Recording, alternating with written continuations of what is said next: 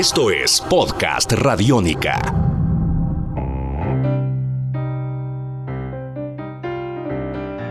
Hola, esta es una edición más de los libros de Medallo, un podcast radiónica. Para esta entrega hemos intentado abordar la obra de un personaje importante en el pensamiento literario y filosófico de Antioquia, un hombre que hizo aportes a la literatura, a la filosofía y hasta la sociología. Desde sus reflexiones influenció a quienes se alzarían contra lo establecido a través de las letras y formarían el nadaísmo. Hablamos del también llamado brujo de otra parte, Fernando González. Y para explorar en su obra y conocer de su vida, hablamos con Gustavo Restrepo, de la Corporación Otra Parte, dedicada a preservar la memoria y el legado de este pensador antioqueño. Esto es Podcast Radiónica. Él fue un rebelde desde niño y ya incluso desde la primaria se metió en problemas con la autoridad. Estando aquí estudiando con las hermanas de la presentación, un día tuvo una discusión con ellas y entonces lo expulsaron de la escuela y por eso el papá lo, lo matriculó en el Colegio San Ignacio como interno. Entonces Fernando González creció realmente en el San Ignacio y allá empezó a leer mucho, siempre lo hizo pues desde niño, pero allá todavía más tenía y empezó a leer autores prohibidos, eso le empezó a granjear problemas también. Podcast Radiónica. La historia de Fernando González, escritor, empezó desde, desde muy joven, desde la adolescencia, incluso tal vez desde antes, y él nunca paró de escribir, siempre lo hizo, incluso de hecho el día que, que murió, cuando sufrió el infarto, él estaba escribiendo. Tus oídos se abren. Tus oídos se abren. Podcast Radiónica. Sin duda, la reflexión por la existencia fue uno de los temas transversales en la obra de Fernando González.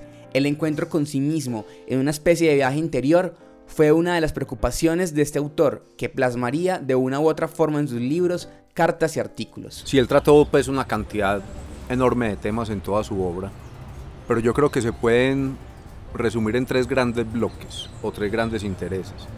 El primero son las preguntas eternas de la filosofía, quiénes somos nosotros, qué es el ser humano, quién soy yo, quiénes somos, qué es la vida, para qué existimos, para qué nacemos, para qué vivimos. Esa pregunta permanente por la existencia, ¿cierto? El segundo tema es un poco más específico y es la pregunta por el ser mestizo latinoamericano. ¿Quiénes somos nosotros en relación a Europa? ¿Quiénes somos en relación a Estados Unidos? Porque siempre estamos copiándolos. De ahí nacen, por ejemplo, libros como los Negroides y libros como Mi Simón Bolívar, Santander, Mi Compadre, libros en, en los que él se interesa por estos personajes de la historia nuestra. Y el tercero es el tema espiritual, es la búsqueda espiritual. Muchos dicen que Fernando González se volvió místico ya en la vejez, pero realmente fue una búsqueda de toda la vida. Y realmente si uno repasa toda su obra, porque esos tres temas de los que estoy hablando están regados, cruzan toda la obra de Fernando González, que es extensa.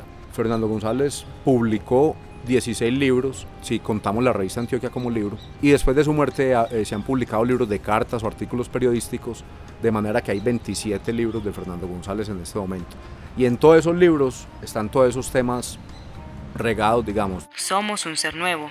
Esta extraña modalidad de la materia que llamamos espíritu aún no ha aprendido a vivir, a obrar, desea contradicciones, no sabe de dónde viene ni para dónde va, y se admira al ver que posee ese don raro de volver sobre sí misma. Esto lo necesita tu cabeza. Podcast Radiónica. Esto lo necesita tu cabeza. Fernando González tuvo una relación especial con la iglesia como institución.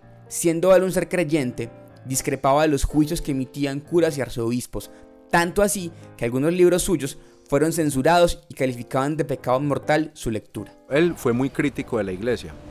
Le molestaba que la iglesia se metiera en política, por ejemplo. Le molestaba que los sacerdotes manipularan a las personas. Pero siempre fue un hombre muy espiritual y de hecho él se definía como un hombre de iglesia o se definía como jesuita suelto. Yo creo que fue, como dice Eduardo Escobar, que Fernando González es el primer cristiano de América.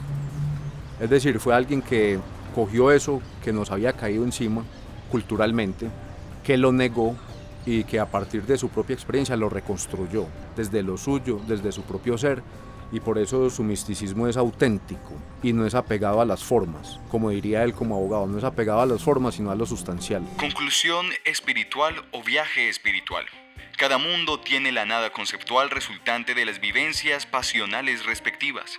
De esa nada procede la angustia. La mente nos libera y nos conduce a mundos superiores a mayor intimidad. Por eso dijo Cristo, la verdad os hará libres. Tus oídos se abren. Podcast Radiónica. La obra de Fernando González es vasta, aunque se pueden identificar tres etapas de escritura constante. Ya dijimos que la obra de Fernando González es como la vida de Fernando González. Y hay tres etapas muy marcadas, tanto en la vida de él como en la obra. Entonces está la etapa de la juventud, en donde están libros como Pensamientos de un viejo y la tesis de grado, El derecho a no obedecer. Ahí él deja de publicar durante 10 años. Entonces ya empieza la época del Fernando González adulto, digamos, que empieza con viaje a pie y termina en el maestro de escuela en el año 41. Va desde el 29 al 41, que fue la época en la que él más escribió y más publicó. Casi toda su obra se publicó entre, entre el año 29 y el año 41. Luego llegan otros 18 años de casi totales de silencio literario, con dos excepciones muy pequeñas. Y luego llega la última etapa, ¿cierto? La de vejez, digamos, que es donde escribe el libro de los viajes de las presencias y la tragicomedia del padre Elías y Martina la Velera. Cada existiendo ser tiene sus coordenadas. Son su determinación o situación espacial en la total situación o apariencia, y tiene su alma, que es la idea de sus coordenadas en función dentro del total existiendo. Los valores, todas las impresiones y conceptos abstractos, son relatividades, nacidas del sucederse en coordenadas dentro del sucediendo infinito. Esto es Podcast Radiónica. Pero, de toda su obra, hay dos libros que han sido puntos de inflexión. Viaje a pie y el libro de los viajes o de las presencias. Viaje a pie es muy importante por varias razones. Una es que ahí empieza realmente su vida propiamente como, como escritor. El como habíamos dicho antes, él publicó Pensamientos de un viejo siendo un adolescente, luego la tesis de grado y ya no volvió a escribir en 10 años, no volvió a publicar en 10 años. ¿Qué pasó durante esos 10 años? Se casó, empezó a tener hijos, trabajó como juez, pues se graduó de abogado, trabajó como juez y ya era un profesional, ya él tenía 33 años cuando hizo el viaje con don Benjamín. No sé cómo surgiría la idea, eso no queda claro en todo caso, en diciembre, en, un diciembre de 1928 decidieron hacer el viaje que muchos piensan que terminó en el Naval Ruiz, pero realmente terminó en el Océano Pacífico, en San Buenaventura. Y entonces, para eh, volver al tema del principio, es como, y como lo dijo Gonzalo, es más bien un, un viaje alrededor de Fernando González, de sus vivencias en la medida en que viaja. Y ahí y al igual que sucede con Pensamientos de un viejo, él ahí se plantea un montón de temas que son los que luego va a desarrollar, o ya continúa más bien con esos temas que traía desde Pensamientos de un viejo, y que son realmente los mismos que mencionábamos ahora. Podcast Radiónica. Ese libro es muy vivo y muy misterioso, y dice él ahí, y yo le creo, que inventa un lenguaje nuevo, y habla de eso, de viajes y presencias. ¿Qué son los viajes? Dice él que el ser humano debe hacer básicamente tres viajes. El viaje pasional, el viaje mental y el viaje espiritual. Que si no cumple los tres viajes no, se, no madura completamente como ser humano. Y entonces todo el libro es la teoría de los viajes, de cómo se debe viajar, pone ejemplos.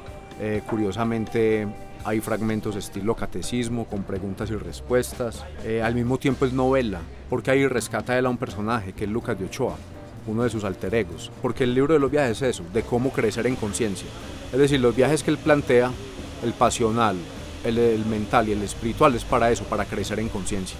El hombre tiene la libertad en su intimidad. Los viajes mentales concilian o liberan de los conceptos pasionales y así vamos hallando la libertad en la intimidad. El hombre es un proceso de liberación. Libertad humana es cada verdad vivida cada reconciliación de opuestos. Esto lo necesita tu cabeza. Podcast Radiónica. Esto lo necesita tu cabeza. Hasta aquí esta edición de los libros de Medallo, un podcast radiónica. Mi nombre es Sebastián Martínez y nos escucharemos en una próxima entrega para explorar más acerca de la literatura creada entre estas montañas. Salva tu mundo, usa radiónica. Tus oídos se abren. Tus oídos se abren. Podcast Radiónica.